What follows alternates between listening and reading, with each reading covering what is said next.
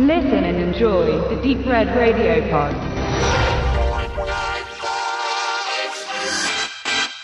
Und da wären wir wieder, lieber Schildkrötenjünger, denn im Jahre 1993 hieß es zum dritten Male Turtles im Titel gekennzeichnet durch eine schlichte, aber zweckdienliche 3.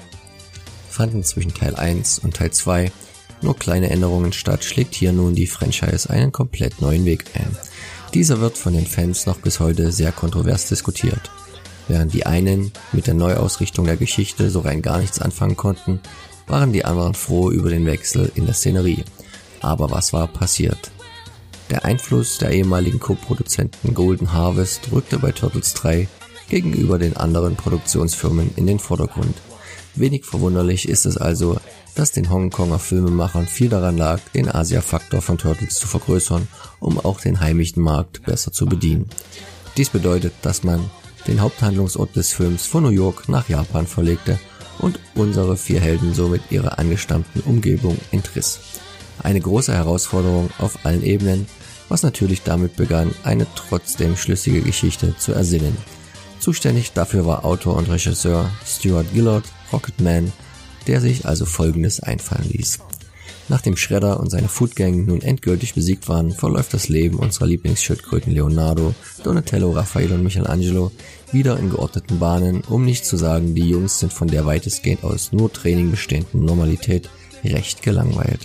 Und so kommt es den Vieren gerade recht, als Freundin April O'Neil, zurück aus Teil 2, Paige Turco, eine Reihe von Geschenken im Turtle-Hauptquartier der alten U-Bahn-Station ausliefert und für etwas Abwechslung sorgt.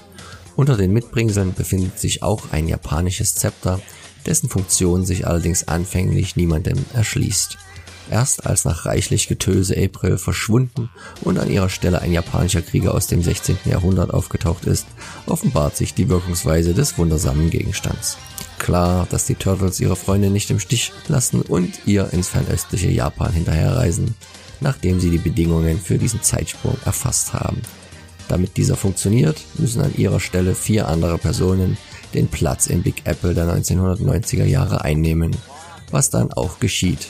Der Kulturschock für alle Zeitreisenden ist natürlich groß, allerdings hat das neue New Yorker Samurai Quintett den besten vorstellbaren Fremdenführer in Casey Jones, zurück aus Teil 1 Elias Cortez, wohingegen die Turtles in einen waschechten Konflikt zwischen Feudalherren und Rebellen schlittern, bei dem auch westliche Piraten kräftig mitmischen. Eine etwas andere Kategorie an Herausforderung also als ein paar Halbstarke mit weißem Gürtel, die denken Schattenkrieger zu sein. Aber hey, die Turtles behalten natürlich trotzdem die Oberhand und alles ist gut. Alles? Nicht ganz. Was uns zu den Neuerungen bringt. Und diese sind zunächst vor allem visueller Natur, denn leider konnte für Turtles 3 nicht mehr Jim Hensons Creature Shop gewonnen werden und es durften sich andere Animatoren und Maskenbildner versuchen. Diese machen ihre Sache nicht wirklich schlechter, da das Lebenserweckungsprinzip eines Turtles wieder auf der gleichen Formel beruht, sprich Schauspieler plus Stuntman plus Animator plus Synchronsprecher ist gleich Turtle.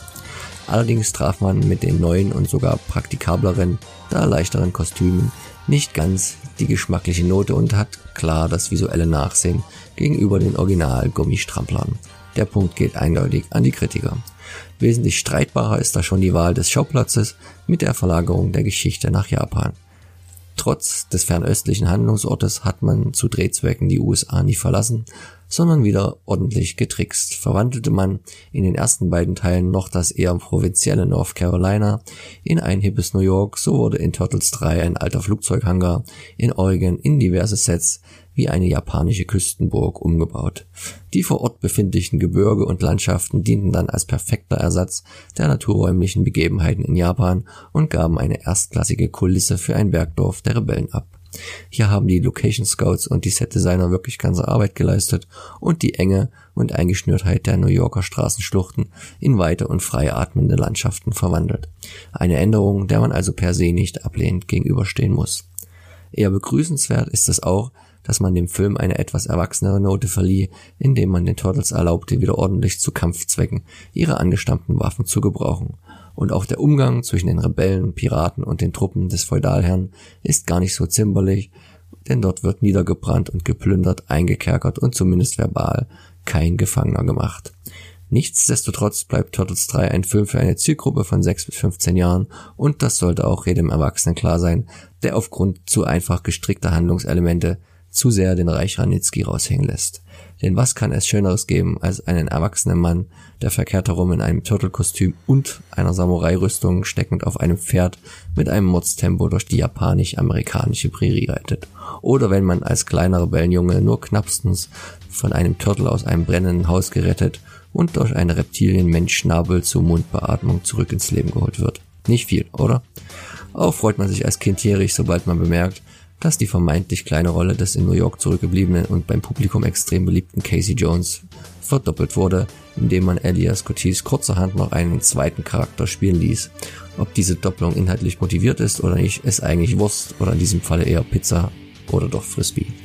Da hört der echte Fan doch glatt auch zum dritten Mal über die dämlichen Soundeffekte der deutschen Synchro hinweg oder switcht einfach wieder in den Originalton und selbst alle, die den Ninja-Rap vermissen, werden zugeben müssen, dass der titelgebende CZ Top-Song auch nicht so schlecht ist. Der Rest sind wieder coole Sprüche, von denen zweifelsohne nicht jeder hundertprozentig sitzt, kindgerechte, aber trotzdem spektakuläre Action-Choreografien, eine schöne Kameraarbeit und visuelle Note, Stichwort Eröffnungssequenz, sowie vier charismatische Helden, die sich in gewohnter Manier durch das Filmuniversum zitieren. Zusammengefasst bleibt Turtles 3 trotzdem das schwächste und auch am wenigsten erfolgreichste Teil der Reihe und kann doch als gelungener Abschluss bezeichnet werden, vor allem wenn man bedenkt, was später mit der Real-Fernsehserie noch nachkam. Die hätte man sich dann doch lieber getrost schenken können, genau wie die Michael Bay-Tricksereien der jüngeren Vergangenheit, welche ich als mittlerweile 33-jähriger Turtle-Fan geflissentlich ausblende und trotzdem noch mit Fug und Recht behaupte, ich liebe es, eine Schildkröte zu sein.